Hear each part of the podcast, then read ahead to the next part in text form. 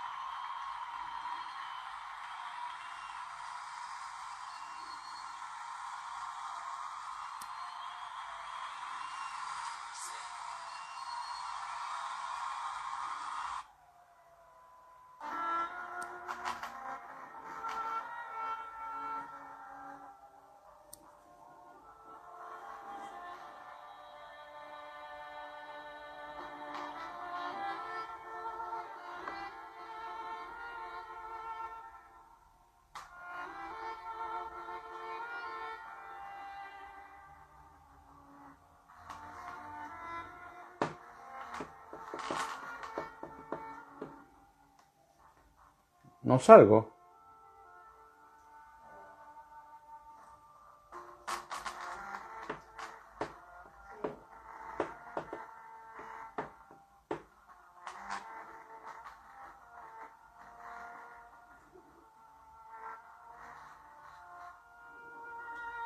Hola, buenas, ¿cómo están?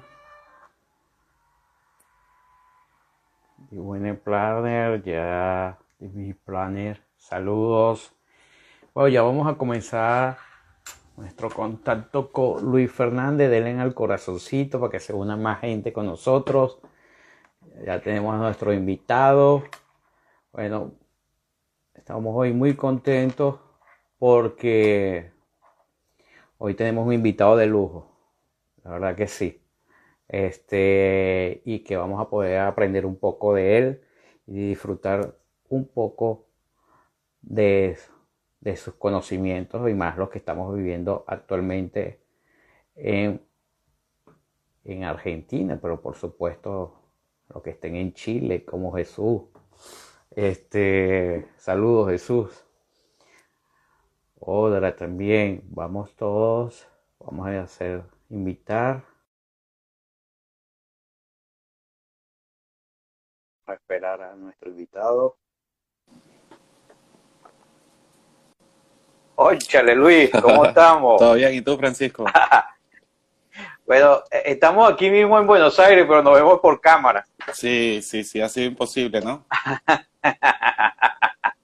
Pero bueno, bueno, pronto, pronto lo vamos a poder disfrutar por lo menos un café. Así es, eh, así es. Y, y eh, comete un golfeado. claro, claro, no puede faltar. claro. Mira, eh, Luis, bueno, para los que no conozcan, nuestro invitado de hoy es este Luis Fernández, DB Planner. Viene conocido también de la familia Fernández de Agilao Agilao de Carora, Estado Lara, Venezuela. Este, por supuesto, bastante trayectoria y especialista en organización de eventos, tienes maestría en, en organización de eventos, no solamente en la parte académica, eh, sino que lo demostraste en los hechos, que eres especialista en, en organización de eventos, porque eso es muy importante. Algunas veces se nombran título y título, pero otra cosa es lo que se ve en el campo laboral, la, verdad que sí. Entonces, eh, eh, por eso hago la aclaratoria, bueno, que aparte que estudiaste, te especializaste en eso, en mercadeo y eso, lo has plasmado y eres una de las personas este, que manejaste mucho. Yo creo que una de las marcas más exitosas que tiene eh, el mundo gastronómico venezolano, como es Agilao, y más que, este, yo creo que se rompió un esquema y eso, este, aclararlo y, por ser amigo, se rompió un esquema de que de un restaurante en un pueblo. Claro. ¿Verdad? Total. Este, ¿cómo podemos? Y por supuesto fue un equipo, aparte, por supuesto, eh, la ventaja que tiene un gran, que es que ya fue invitado a nosotros, que es Ramón, este, y que la comida es buena, pero también hay una maquinaria atrás, que es, bienvenido Luis. Gracias. Mira, sí, como tú dices, este, el, el, el, primer el primer éxito fue ese, o sea, demostrar que sí, que yo no le digo pueblo, yo le digo una ciudad pequeña, eh, eh, pudiese lograr el éxito un restaurante y convertirse en un destino turístico. Eh, pero eso todo viene de lo que queremos hablar hoy, o sea, cuando tú tienes tus, objetivos bien claros desde el principio, que buscas más allá de, de ganar dinero, es cuando se logran este tipo de cosas. Y todo esto lo logras con un proceso, o sea, no es, nada es al azar, nada es, bueno, porque eso así ocurrió y bueno, y resultó que sin buscarlo nos convertimos en eso, ¿no? Desde el principio estuvo pensado para eso. Eh, esa era una de las primeras metas eh, que sí se logró. ¿Cuál fue la sorpresa? Bueno, lo logramos eh, un tiempo anterior, mucho, mucho antes de lo que imaginábamos.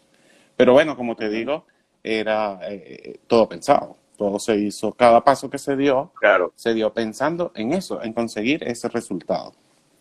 Y y es como tú dices, pues toda esa experiencia eh, que he ido adquiriendo eh, desde los eventos, desde mi carrera, porque bueno, para los que saben, yo soy también diseñador gráfico. Eh, entonces, bueno, fui como mezclando, aficionado a la cocina. Y, y, en esto, en el mundo gastronómico de, de, esto, de la planificación, es donde logré como que todo coincidiera, ¿no? Todo lo que me gusta, todo lo que sé hacer y todo lo que puedo enseñar, todo lo que puedo aportar. Eh, y, bueno, ahora actualmente, eso. Ok, actualmente entonces se crea y nace aquí en Buenos Aires DB Planner. Sí, este, que, que, no es solamente, que no es solamente para Buenos Aires, sino para todo el mundo, por supuesto, que, quiera, eh, eh, quiera comunicarse contigo. Claro. Que es desarrollo de marcas gastronómicas, organización de eventos, como sabes. Este, y, es muy importante que esto del trabajo que estás haciendo. Hay una cosa, actualmente con la diáspora, la cantidad de migrantes que, venezolanos que estamos regados, bueno, que no vamos a entrar en política, pero es una realidad. Una realidad. ¿Ok? Y que está se ha convertido muy Ajá, exactamente. Se ha convertido muy común este eh, no conseguimos trabajo, no conseguimos, como dice aquí, no conseguimos un laburo, fijo o, malo, o, mala paga, voy a hacer mi marca de tequeño, voy a hacer mi marca de tajada, voy a hacer mi marca de tostó, voy a hacer esto. Como asesor, ¿qué recomiendas tú a esos nuevos emprendimientos venezolanos para, cuál es el primer paso para trabajar en eso? Mira, el primer paso siempre es la idea. Eh, y la idea no solo eh, lo, que, lo que tú quieres hacer, lo que tu corazón te dice, porque siempre la gastronomía es, emotiva. mira, a mí me gusta hacer, a mí todo el mundo me ha dicho que mis pequeños son los mejores, o mis arepas, o mis galletas son las mejores, pero hay que pararse en la realidad. Eh, y justamente por eso que me comentas, tantos venezolanos que estamos, bueno, la competencia es mayor, porque muchos están haciendo, muchos están ofreciendo sus productos.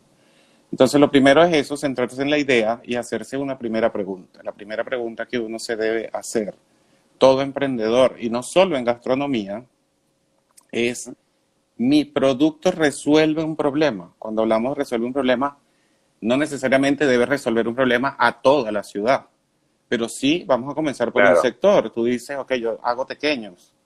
Ok, vamos a buscar cuáles son las fallas que tú consideras que tienen los otros pequeños que conoces. O sea, no sé, no te gusta que son muy dulces, no te gusta que la masa es hojaldrada y tú quieres algo más tradicional, eh, quizás te parece que el queso que la mayoría ofrecen no es el ideal para ti.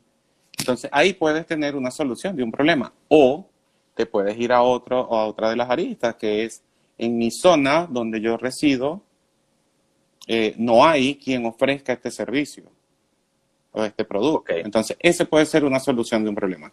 Hay que plantearse desde el inicio de un, de un proyecto gastronómico, es eso, que debe solucionar un problema social. O sea, lo que pasa es que tenemos entendido que un problema social es otro tipo de cosas, pero en, en marca es así. ¿Qué resuelve? ¿De verdad resuelve tu producto o no? ¿O va a ser uno más? Si es uno más, tampoco es que no se deba hacer, sino que va a costar un poco más posicionarlo. Pero entonces lo ideal es buscar que resuelva ese problema y buscar qué lo hace diferente. En el caso de que decidas, ok, sí, necesito hacer pequeño, ¿qué lo va a hacer diferente? Porque eso te va a ahorrar un camino, te va a ahorrar un camino, te va a facilitar las estrategias porque te va a decir de primera, en, en primer momento, te va a decir, bueno, mi campaña se tiene que ir dirigido, bueno, porque la masa de mis pequeños es con un trigo artesanal que viene de X o Y Z lugar. O sea, ya tú tienes ahí como que la primera, el primer, eh, eh, tu primera idea de fuerza sería, o sea, mis pequeños son con una harina integral, por ejemplo, o con un queso, eh, no sé, bajo en grasa, pero que mantenga el mismo sabor y el mismo sabor tradicional.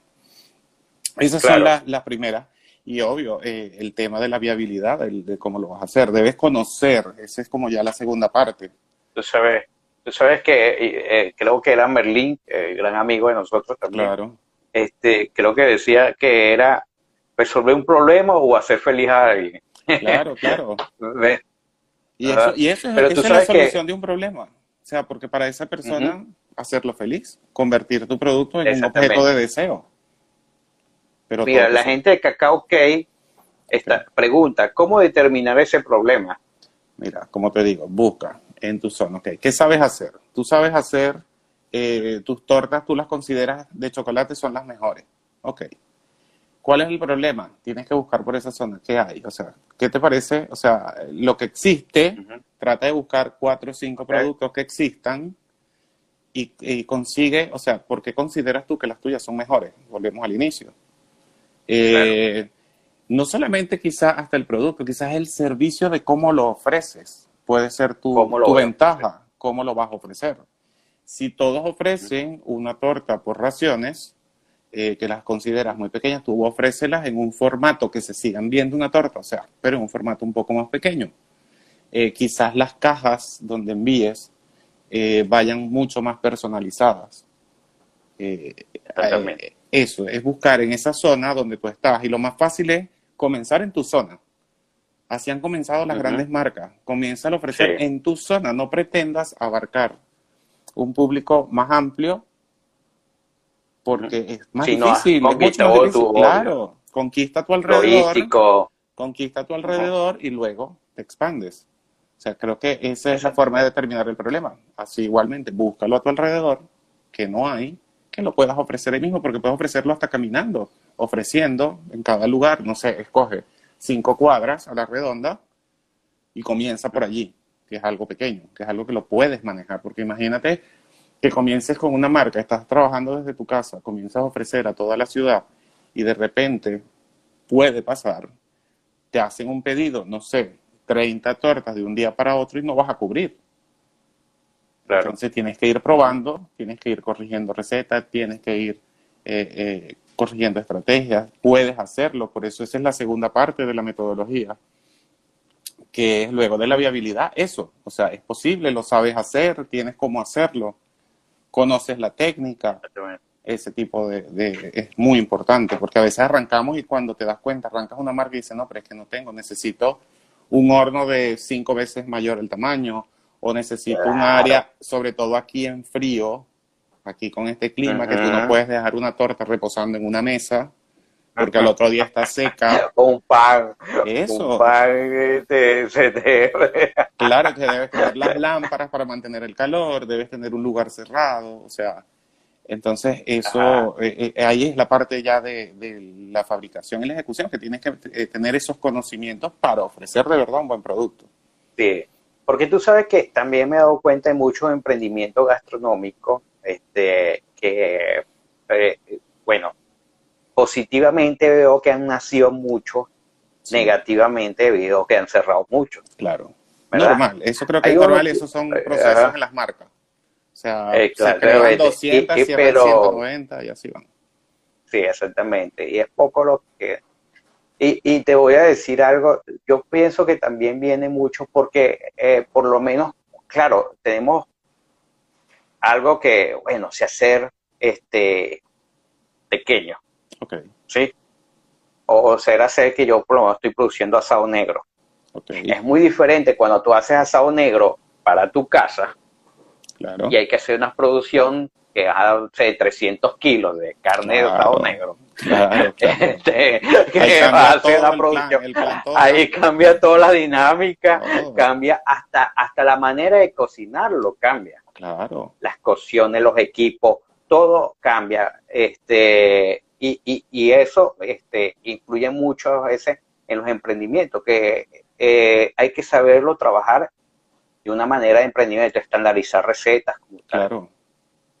Claro, ahí tienes que estandarizar porque, bueno, eso es parte justamente de esas correcciones que te hablé. Cuando tú comienzas un trabajo, comienzas a, a corregir justamente eso, recetas, es decir, bueno, que sea más fácil, que mantenga la calidad, que es importante. Porque, bueno, eso de la calidad va a depender también, y lo, no lo dije en la primera parte, creo que también el emprendedor debe estar claro quién es tu público. A ver, cuando emigramos, en mi caso, yo quisiera, con mis marcas, posicionarme en el público argentino. Esto hay que decirlo, quizás mucha gente le choca, pero si en Venezuela, que esperamos ocurra, no para que se vayan, sino para que Venezuela por fin salga adelante, llega a haber un cambio pronto, un porcentaje, yo considero que un 80% de las personas que están acá se van a regresar a Venezuela, es lo natural y lo lógico. Entonces, ¿qué va a pasar cuando ese 80% de venezolanos se vayan? ¿Qué va a pasar con las marcas?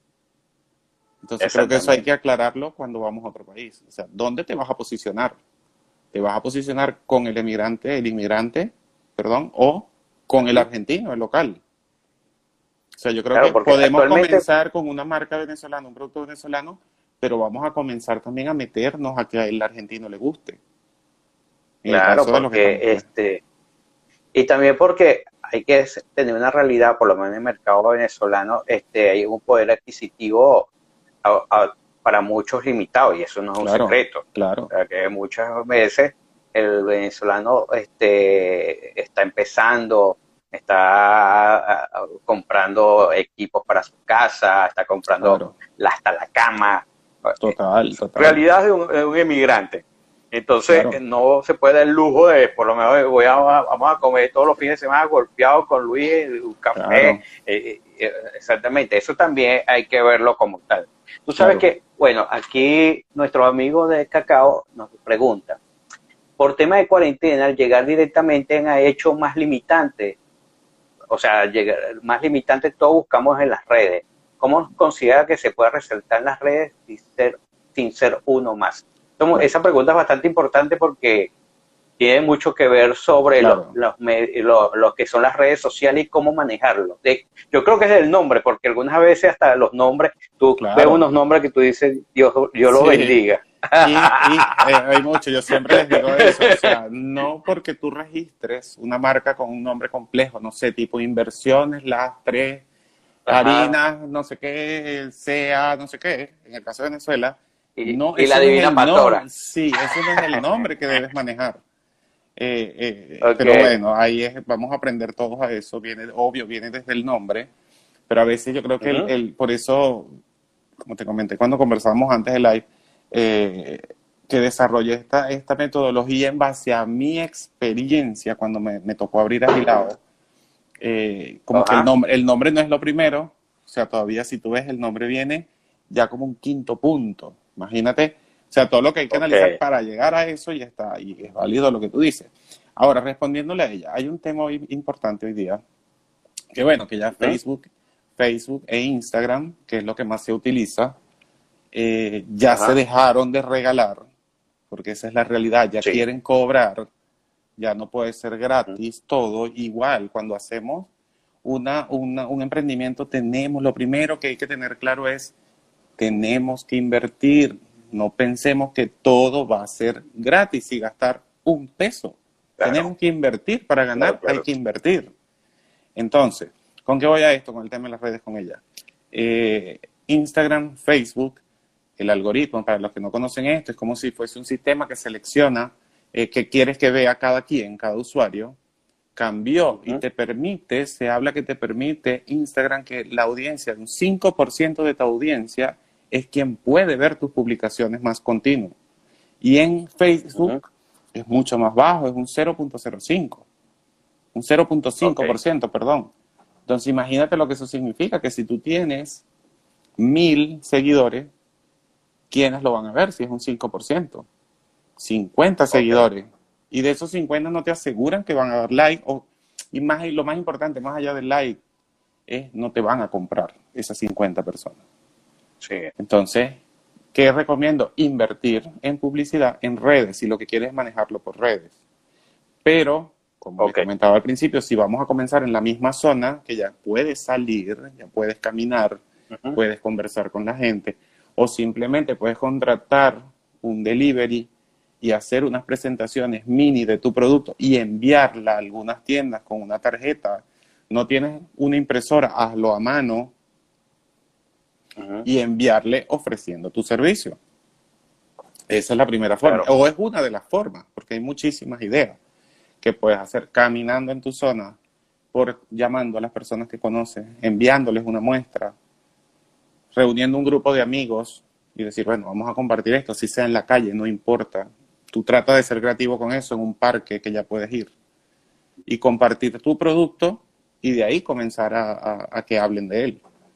El tema redes, lo que pasa es que hemos sido un poco, y, y lo siempre lo digo, hemos sido perezosos que todos queremos que las redes lo hagan por nosotros.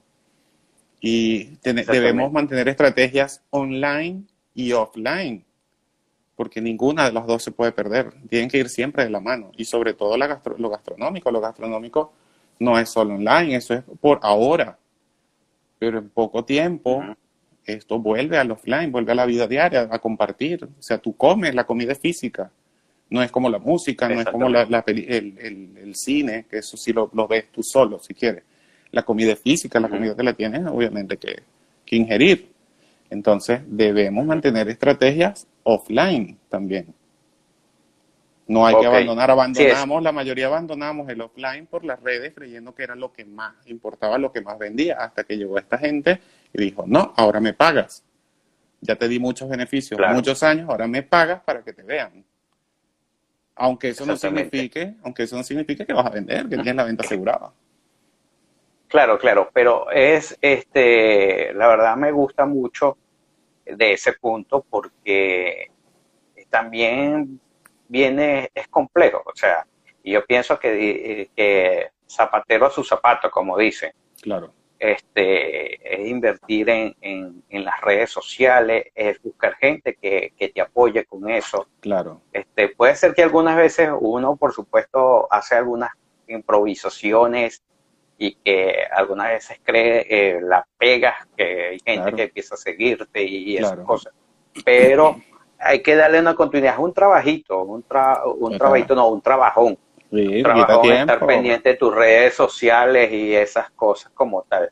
Sí, Y, y el posicionamiento en redes también, por supuesto, es importante.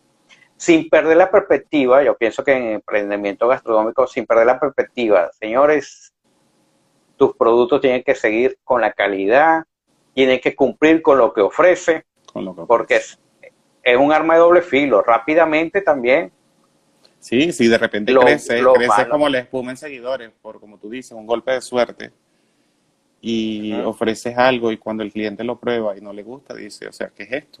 Me engañaron. Y no hay nada peor para una marca que defraude a su público, a su cliente, porque no vuelve. exactamente. O sea, no vuelve, no lo vas a tener y aparte que va a replicar esa información, va a decir, no, yo las pedí, no me gustaron. O sea, no, dice que son, no Sí. sé, dice que son fresas frescas y resulta que todas estaban ya oxidadas, todas. O sea, entonces no se Sí, puede. sí. Eso no se puede. Eso hay que, Tienen que tener mucho, cuidado. Que eso es lo que ha estado pasando mucho eh, en esta cuarentena, que muchos establecimientos gastronómicos no estaban preparados para delivery como tal. Nada. Eh, Y los menús no estaban preparados para delivery tampoco. Sí, lo Entonces, comentamos en la, en la este, entrevista anterior. Ajá, este, y, y qué, pa- qué pasaba eso? O sea, es diferente eh, eh, mantener un menú, de- no es lo mismo un, un menú de que tú vayas a un restaurante que a uno que sea delivery, el- lo que llegue, el tiempo, el traslado, tantas cosas. Y a eso se, se vio muchos errores eh, actualmente, que tú pedías algo y cuando llegaba era un desastre Total. cuando Me se pasado, la comida es un desastre. Entonces, por eso que todavía eh, escuchando diferentes emprendedores aquí en, Buenos Aires, argentinos, a quienes le ha ido muy bien, a lo que tradicionalmente le venía viendo bien, o sea, en el sentido los, los de pizza, los de la argentina, Claro, porque, son cosas que ya todo el mundo sabe. al delivery. Ellos, ellos son un producto que fácilmente se adapta eh, eh, y no pierde calidad. Entonces, cuando ya tú lo llamas, ya, ellos saben cuántas pizzas más o menos salen por noche. Claro. una bestia.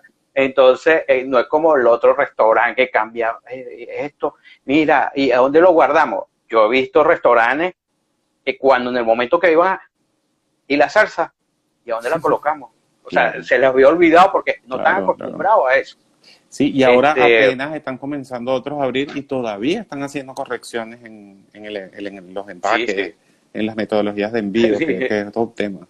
De verdad que es un tema. Y bueno, y, bueno, que, bueno el tema ahí va poco a poco. Entonces, eso es, importante. Tú sabes que tú, eh, de todas las observaciones que has dado, hay algo que me ha gustado, este, que creo que es uno de los fracasos de los emprendedores. Hay muchos emprendedores eh, tú nunca nos has tocado el tema de precios de productos. Claro. ¿Verdad? Y, me he dado cuenta, no sé si tú también, que muchos emprendedores, este, por ser competitivos, salen con precios muy bajos. Claro. ¿Verdad? Y ahí desistes de la idea. Al mes desistes de la idea porque dices, bueno, estoy vendiendo, pero no me da nada. Dice, no, mejor me hago, me cambio otra cosa. o, o te da algo para agarrar gente, pero se te olvidó meter los impuestos, se te olvidó meter personal. Entonces, cuando empiezas a crecer, que tienes que empezar a cumplir con todo lo demás, claro. ya no eres competitivo. Claro, total. Entonces, y, bueno, el valor agregado también, por supuesto. Claro. Mira, aquí no eh, están, si tú. Ahí yo creo aquí nos pregunta. Ajá. Si tu No, dime, continúa. Mira, con y tu marca tiene tiempo de crear. Incluso en otro país, pero por motivos tuvo, tuvo tiempo apagada, apagada. ¿Cómo hacer una reactivarla en otro país sin perder su esencia? Mira, eh, con este tema, y esto es lo que nos ha pasado mucho. O sea, muchos ya veníamos con una marca que con cierta estabilidad en Venezuela y la queremos trasladar. Yo yo personalmente tomé el riesgo de empezar de cero con esta cuenta de Big Planner, obviamente. porque Para mí fue más fácil adaptar toda una estrategia a este público, ¿verdad? Que modificar la que ya traía. O sea, a veces, bueno, estamos empezando de cero en todo, es mejor. Ahora, si tú eres de verdad una personalidad súper famosa que tiene no sé, 100 mil seguidores, 50 mil seguidores. Eh, bueno, ahí hay que pensarlo, empezar de cero. O sea, ahí sí te puedes aprovechar de esos 50 mil, pero acuérdate que estamos en otro país. ¿Para qué nos van a interesar 5 mil en el, en el caso de las tortas, por ejemplo, de cacao and cake? ¿Para qué te van a interesar, no sé, que tengas 10 mil seguidores de Venezuela? Si eh. no te van a comprar. O sea, tú necesitas que estén aquí en Argentina. ¿Qué pasa? Bueno, sí, en, esos, en, esos, seguidores puede haber uno que otro que se haya venido a Argentina y te acaba. Pero entonces utiliza esa plataforma para impulsar la otra. Porque si tú apenas tienes 100 seguidores en la de acá de Argentina, son 100 seguidores que tú tienes más posibilidades de venderle. ¿Para qué vas a tener ese relleno en esa cuenta? O sea, esos 50 seguidores que agarren, te van a, te puedes tener más posibilidades de venta. Porque algunas veces no es tanto la cantidad, sino la calidad. La calidad, totalmente. O sea, que lo que monetice. Lo que de verdad te haga facturar. ¿Para qué tener eso ahí? es como tener un cuarto lleno de corotos, como decimos en Venezuela, sin hacer nada, pudiendo sacar todo para montar ahí tu planta de, de cocina. O sea, es lo mismo. Pero por lo menos, claro, pero por lo menos puede pasar. Y también, bueno, hay sus ventajas y sus desventajas, pienso yo, en el sentido tal vez por lo menos si nos trajéramos a, Agilao, poniendo el ejemplo de Agilao. Una de las desventajas puede ser que mucha gente que conoce a Agilao, ¿verdad? Diga que y tú quieras ofrecer otro tipo de servicio que entre el mercado argentino, por ejemplo, diga, pero no, bueno, esto no fue lo que yo probé en Carora. Claro. Bueno, ahí te toca, ahí son las estrategias para que tú informes, para que la gente, para que el público entienda qué es lo nuevo. O sea, ahí ya es parte ya prácticamente el final de la metodología, que es, bueno, aplicar las estrategias que se seleccionan, porque tú vas a decir, a ¿qué quieres? ¿Qué es lo que tú quieres contar?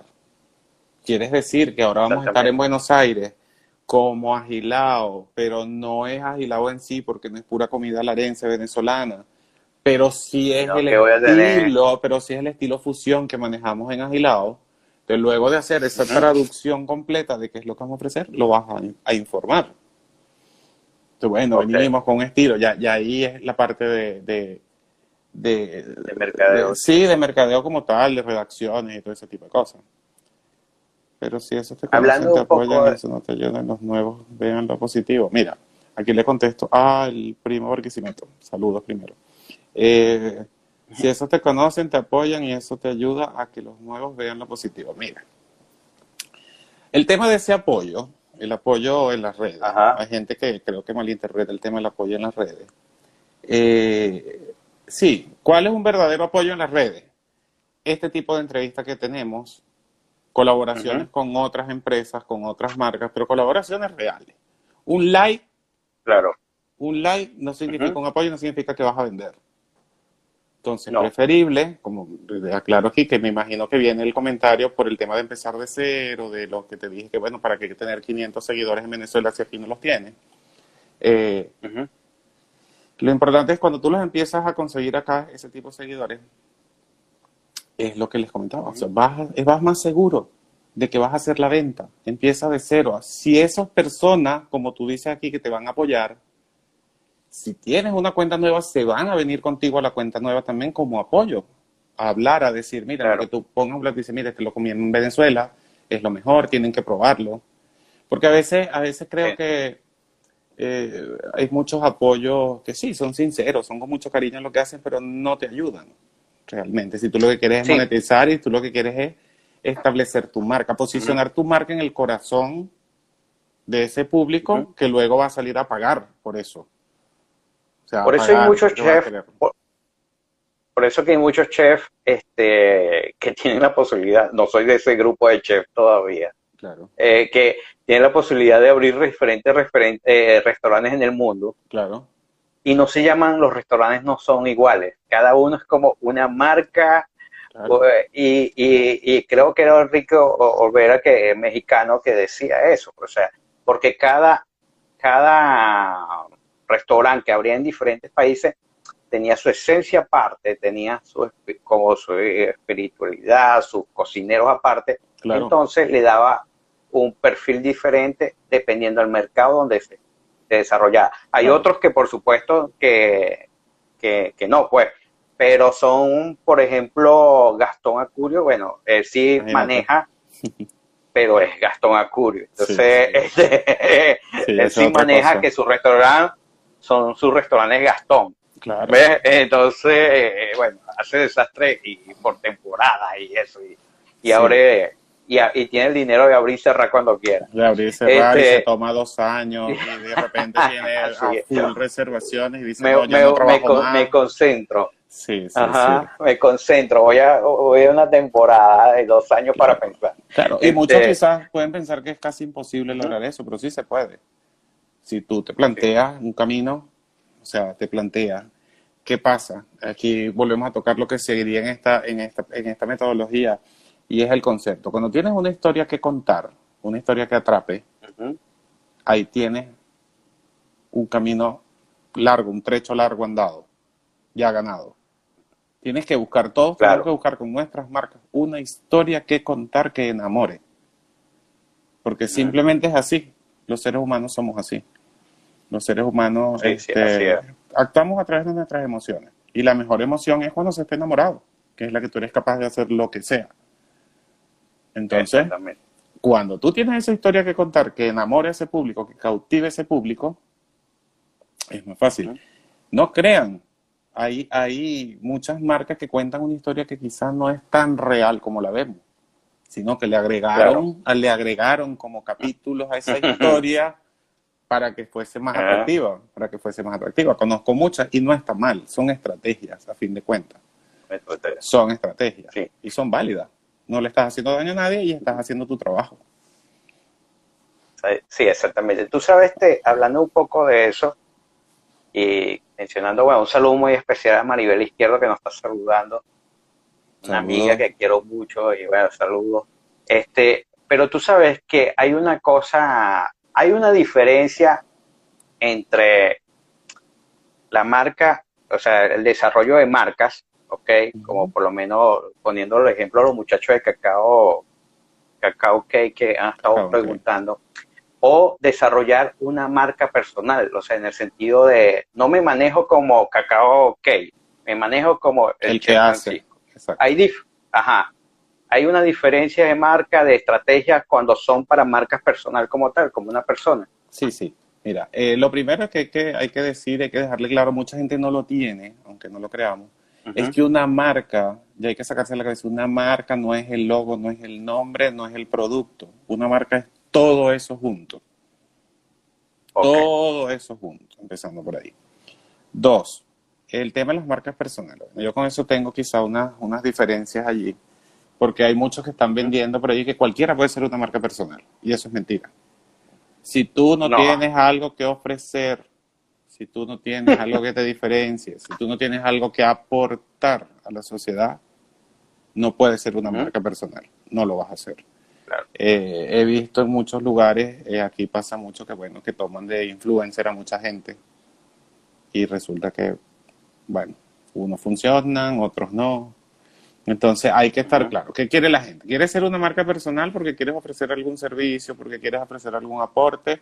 ¿O quieres ser un influencer, un influencer, perdón, o quieres ser un celebrity? O sea, ¿qué quieres ser? Exactamente. Un celebrity automáticamente un artista puede tener muchos seguidores, pero si no genera eh, que un grupo de personas, una sociedad tome decisiones por algo que él diga, que esa, esa celebridad diga, si no logra eso, se queda en celebrity. Ahora, si logra, porque eso es un influencer, alguien, una persona que, que haga que tú cambies de opinión en algo y tomes una decisión por un comentario de esa persona es lo importante. Ahí es un verdadero influencer. Entonces, este, eso no necesaria, ninguna, ninguna de las dos cosas tampoco necesariamente sean una marca. ¿Se me entiende? Ahí es donde va complicándose la cosa. Y muchas veces no entiendes, ah, pero ¿cómo es esto? Bueno, es que esa es la realidad. Un celebrity y un influencer no necesariamente son una marca. Para que sea una marca es algo que vaya a trascender, algo que tenga objetivos, algo que tenga eh, eh, estrategias, algo, eso es una marca de verdad. Una marca personal sería eso. Eh, entonces, las diferencias de una marca personal, bueno, es eso, que eres tú. O sea, la marca personal tienes que hablar tú. Tú sabes que... Es una persona. estoy, yo, yo, siento, yo vivo, yo hago esto, yo pienso. Tú sabes que en astronomía he, he, visto, lo vi precisamente esta mañana y lo voy a sacar de ejemplo. Ok este, soy malo para los nombres, siempre se me olvidan, pero eh, hay una pastelería acá en, en, eh, en Vicente López, creo que es por Vicente López. Okay. Eh, yo siempre la había visto la pastelería, creo que se llama. Ahora me doy cuenta que le pone que es de Mauricio, el pastelero es Mauricio, que es conocido en Gourmet. Claro, claro. Y veo que él está como visitando sus diferentes pastelerías y ya le están colocando, aparte del nombre de la pastelería, que es muy aparte, que es la de Mauricio. De Mauricio se me olvidó el, nombre, el apellido de él. Mauricio. Es el pastelero. Sí, sí, sí. Pues, me parece como asiático, que es como medio asiático también el chamo. Es joven, joven, sí. Es joven, joven. Ajá. Entonces está el nombre y están manejando ya el nombre de él. Es más, salió esta mañana que él ya había abierto, que estaba que güey, y la cosa. Veo que están manejando la marca de la pastelería y la marca personal de él, pues, o sea que es, porque él ya es, reconocido. No, lo veo, no lo veo a él como un influencer, porque no trabaja como influencer, pero todo el mundo sabe el maestro pastelero que es él. Claro, o sea, creo que es, es combinación de las dos marcas. Sí, sí, total él tiene, por ser una celebridad, por estar en televisión y manejar un público y, su público lo ve, y aparte, bueno, su marca ahora va a impulsar la otra, a darle soporte a la otra. Claro. te da confiabilidad. Que son las dos, las dos, que las dos son de él. Sí, sí. Entonces tú puedes valerte de eso. Eso es parte de una estrategia, lo que veníamos hablando. Su estrategia es esa. Bueno, mi marca, que tiene más peso, mi, mi, mi, sí, mi, mi audiencia tiene más peso, vamos a impulsar aquí. Y decimos, bueno, esta pastelería es mía. O sea, lo que yo hago ahora lo pueden comer acá. Eso es una estrategia y eso es válido y eso hay que buscarlo. Eso hay que buscarlo. Eh, obvio que no se vea, que no se perciba como tan frío esas conexiones, ese tipo de, de estrategias, eh, son válidas todas. Son válidas. Qué bien. Este, hablando un poco, este, hablando un poco de que estamos encerrados. Bueno, ahorita nosotros, no sé, estamos pasando un fenómeno entre encerrado y abierto, Sí, raro, muy Pero hablando, eh, eh, viendo un poco lo de Venezuela y eso, este, y de, Latinoamérica, está muy de moda, por supuesto, Netflix. Claro. Este, que, eh, hablando de emprendimientos, ¿qué series nos recomendarías tú para inspirarte un poco en un emprendimiento de Netflix? lo que pasa es que lo que pasa, sí, lo que pasa es que, bueno, ojalá llamen y ojalá llamen y paguen. Este oh, invito el café. mira, es que yo creo que si es para temas gastronómicos, eh, hay, hay, yo para la gastronomía me inspiro en cualquier cosa. Y es parte también eso de la metodología del concepto. O sea, ¿en qué te quieres inspirar? ¿Cuál es el sentimiento? esta serie muy famosa de los recorridos, eh, no recuerdo el nombre, también soy muy malo para esos nombres así, este, es muy buena, pero películas que ya tienen tiempo, que, hablan de gastronomía desde cómo entenderla, eh, tienes hasta esta comer, rezar y amar. O sea, ahí habla netamente de gastronomía, de cómo la percibes tú, de cómo no te importa. O sea, come, que tienes que ser feliz con eso, no te importa nada, después resuelves lo otro, después resuelves lo otro, bueno, te engordas, te compras una talla más. Pero más allá de eso, lo que es de lo que sientes, de lo que sientes, que es lo importante. ¿Qué sientes cuando comes? Entonces, eso es lo que tú tienes que lograr con tu marca gastronómica en el, público. Que la gente se siente así, que no importa, yo me voy a comer estos dos kilos de chocolate y no me importa, mañana veo qué hago. Ya cuando lo conviertes en un objeto de deseo. Hay claro, series. Bueno, yo, veo mucho la de Chef Por supuesto, de diferentes cocineros, emprendedores, y ahorita salió uno de, de barbacoa, de una señora que tiene 85 años que todavía está cocinando, que es increíble. Aquí dice, ¿cómo determinar cuál es la mejor estrategia para impulsar tu marca sin caer tanto en ensayo y error? ¿Consideras que debe ser así? Lo primero, eh, y lo vengo diciendo desde el principio, antes de la estrategia es conocer tu producto. Conocer, marcar el camino, que son objetivos. Misión, visión, objetivo. Eso nos olvidamos, creemos que solo es la universidad, creemos que solo son las grandes empresas. Y con esto no es que la misión, visión, objetivo sea fija, eso va a cambiar. Eso va a ir evolucionando, como todas las marcas van evolucionando. Y es lo lógico, porque ¿para qué nos vamos a quedar con, una, con, un producto igual? Vamos a nombrar Coca-Cola, sí, el producto es el mismo, la bebida, pero ha evolucionado la marca. Entonces, eso es lo que tenemos que Marcar eso, visión, visión, objetivo, una historia que contar, conocer tu producto, lo sabes hacer bien, no lo sabes hacer bien, necesitas prepararte más para hacerlo bien, de verdad que lo diferencia, resuelve el problema, hacemos ese recorrido. Sin eso en mano, escrito en papel, no vamos a saber cuáles son las mejores estrategias. Porque queremos directamente salir como que una receta mágica que diga, mira, sí, postear tantas veces al día a tal hora que diga esto, que los 20 hashtags, que... No, eso no es así. Las marcas son como una persona, son un individuo.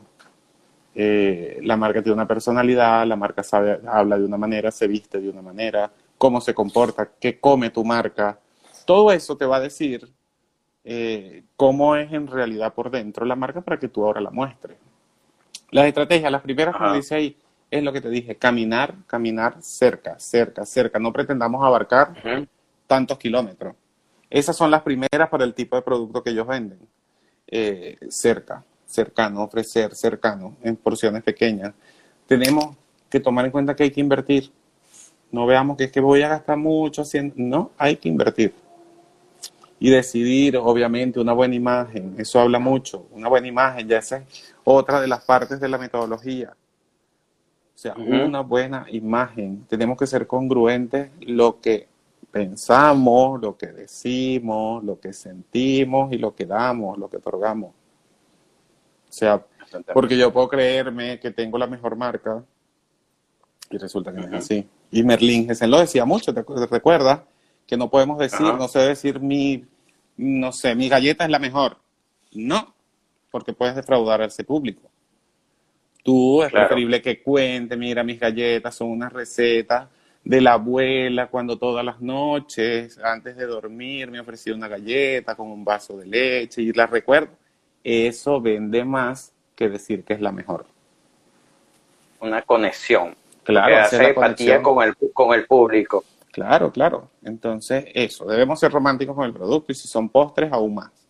Porque el postre es, primero, muchos lo ven como un pecado por el tema de que engordan, de que no es saludable. Entonces, imagínate, hay que meterse en el corazón de la gente para que la gente diga, bueno, no hace daño, pero yo me lo voy a comer y mañana me cuido. Entonces, bueno, eso, buscar, si tu marca, si ya tú comenzaste con una marca, un producto, eh, tú analizas y dices, bueno, tiene muchas fallas, con razón no he llegado al público que la puedes variar, la puedes cambiar tu concepto. Si estás empezando, Así es. lo puedes cambiar. Puedes decir, mira, ah, mi error puede ser esto, voy a ofrecerlo ahora con productos saludables, voy a ofrecer ahora, no sé, un ejemplo, no sé exactamente los productos que venden en su totalidad ellos, pero puedes comenzar eh, con un cacao, más puro, con un cacao más puro. No sé si están aquí en Buenos Aires. Si está aquí en Buenos Aires, vamos allá a tomar el café allá. Sí, sí. Ah, entonces, Entonces eso eh, puede ser algo así.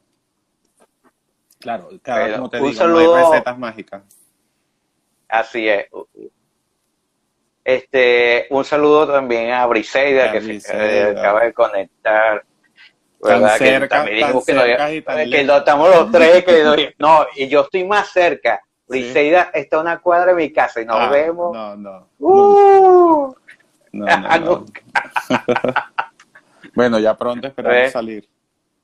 Sí, sí, sí. No, yo le dije a Briseida, Briseida, cuando pase el invierno, porque tú sabes como dijeron, bueno, que uno puede tomar café en las mesitas y eso, pero con ese invierno que cada uno va a querer sentarse en una mesa afuera. No, no. sí, eso pero de mira, ese frío. Este, Sí, bueno, ya estamos culminando, la verdad, muchísimas gracias, Luis. Hemos aprendido de todo un poco, sí. este, de, lo que son las marcas personales como tal. Y por cierto, tú sabes, Luis, que a mí me pasa algo. Ok. A mí me ha gustado siempre que estuve dando clases en Venezuela con los alumnos de cocina. Buenos Aires y también es de Carora, caroreña. Ah, ah viste. Eliana, Eliana, es una paisana, una paisana tuya, una larense. Bueno, por aquí hay alguien cerca que está haciendo suero caroreño, se llama suero el caroreño. Y no, no, sé quiénes son, pero obvio tiene que ser, o si no son de Carora como tal, de Lara son. tú sabes que, este, hablar de todo, tú sabes que Sergio me enseñó a hacer, eh, se, va a escuchar raro como un chinazo, me enseñó a hacer suero con la tapara. Ah. Sí. Cuando llegué aquí, este, hice uno, fui o fui al tigre, hice uno, uno, unos sueros. Después se me dañó una, porque la verdad eran muy malas las que compré. Claro. Este, pero pude comer suero por unos días por, gracias a la técnica. pero ya que está el suero es mejor comprarlo, definitivamente. Sí, total, ¿Ah? total, total. Se llama suero el caroreño. Ah, está bien, ya se fue a buscarlo. Mira, este, tú sabes que, ah, bueno, que le estaba dando con mis alumnos de cocina y eso. Fui muy estricto, eh, que por supuesto que cocinaran bien, rico, pero también que hubiera unas presentaciones. Y que el valor que algunas veces le damos a nuestros platos también es en la manera de presentarlo, que se merezca, que sea algo bonito, con amor. Claro. Y, y, y porque algunas veces estuve a los estudiantes de cocina, muchos a los chamos, que tú le dices, montame una paella y se esmeran porque es una comida internacional. Tú le dices, montame un arroz con pollo. No, es que en mi casa lo sirvo así. ¿Ves? Entonces, era muy estricto en lo estético y por supuesto trato de llevar eso cada vez que voy a montar un plato. Pero cuando le voy a tomar una foto, me salen horribles, soy malo para las fotos. Sí. Entonces, por esa razón, los invito para el sábado que viene, vamos a tener a Teni Valero como invitado. Oye. Ok. Va a estar, va a estar genial, va a estar genial. Exactamente, que es especialista en fotografía gastronómica, especialista ajá, exactamente, ganando ya premios internacionales, para que nos eche una manito, Luis, para que nos diga más o menos que cómo vamos a tomar las fotografías de nuestros emprendimientos. Eso es súper importante. Eso, la imagen, la imagen, emocionar, todo eso. Exactamente, porque yo creo que ahorita es importante también, hablando un poco lo de que las marcas de personales y eso, este, eh, es importante también ofrecer algo que sea llamativo, ¿verdad? Pero que no engañe, que sea realista también. Claro. nada hago con engañar a la gente con productos que, bueno, que trae, no sé, trae queso, eh, le pones queso de manos en la foto y cuando tú ves te llega con otro tipo de queso. Entonces, eso, eso, sí lo, lo, eh, lo, defiendo yo siempre, de, esa fidelidad, de lo que ves a lo que compras. Lo que ves, lo que compras. Nosotros en Agilado, este, lo que está en el plato, en la fotografía, es lo que te vas a comer. Sí. Así, tal cual. Y tú lo ves. lo que tú ves, está, y, a la vez es llamativo, no quiere decir que no es llamativo. Claro, claro. Que sea malo tomando fotos como yo, otra cosa, pero yo sé, porque yo sí soy malo. Yo, algunas veces yo saco un plato y yo digo, ah, me quedó bonito. Le tomo la foto y yo no sé cómo hago para ponerla tan fea. Para que se vea eso. Ah, bueno. el, pero bueno, poco a poco uno va mejorando. Poco a poco va mejorando. ¿Qué otra recomendación nos puedes dar para ir finalizando? Eh, se nos pasó el tiempo rapidísimo. Rápido, es súper rápido. Mira, de eh, cómo constante, hay otra cosa que, que no se puede perder, que es la constante evaluación. Constante evaluación. Porque arrancamos con una marca y dijimos, bueno, ya, listo, tenemos ganado ya el mundo. No, hay que estar revisando, revisando, revisando, revisando. Está funcionando, está gustando de verdad, está, es, rentable, este, estás trascendiendo como marca, eh, porque si no te vas a cansar luego.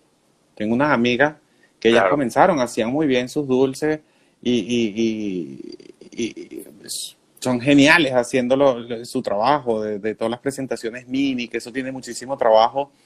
Y hablábamos un día cuando comenzaban que, bueno, es que nos gusta mucho, pero esto no se le gana nada de esto, ¿cómo vamos a vivir de esto? Todavía nos van a tener que mantener nuestros esposos, esto no lo vamos a ver jamás. Digo, no, vamos a sacar los números Sí, pero es que tú sabes que esto así chiquitico, no sé, una conservita de que esto no, se, no cuesta nada, ¿cómo la vendemos? No, en este caso tú estás, vas a cobrar el trabajo que tiene hacerlo así de chiquitico, bien presentado, que no se caiga cuando el cliente se los está llevando para un evento.